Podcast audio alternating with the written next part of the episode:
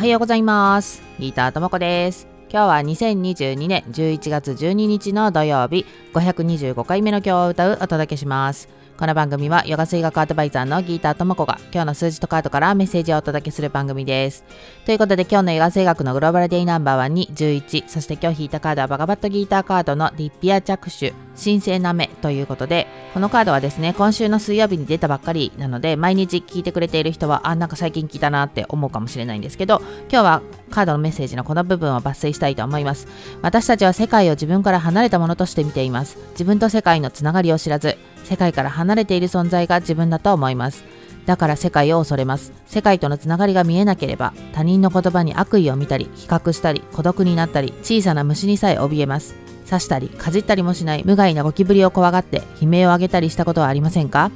自分以外は敵として外の世界と戦いストレスを感じ恐れから他人や世界をコントロールしようとします自分以外の何かを変えることはできません変えられるのは自分の心考え方や物事の見方だけですヨガは外の世界を変えようとしません。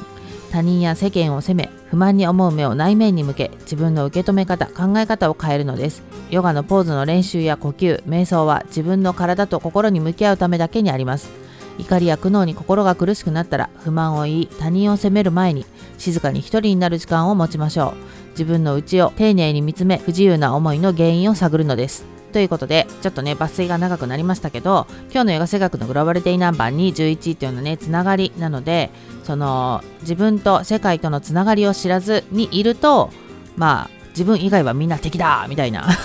感じで思ってしまうよと。まあ、あのね、ちょっと虫が嫌いな私にはゴキブリを引き合いに出されると、いや、そこはちょっと無理なんですけどって思うんですけど、ね、無理なもんは無理ですけれども、えー、まあ虫はさけさておき他人と比べたりあなんか自分は孤独だなと思ったりみたいなそういう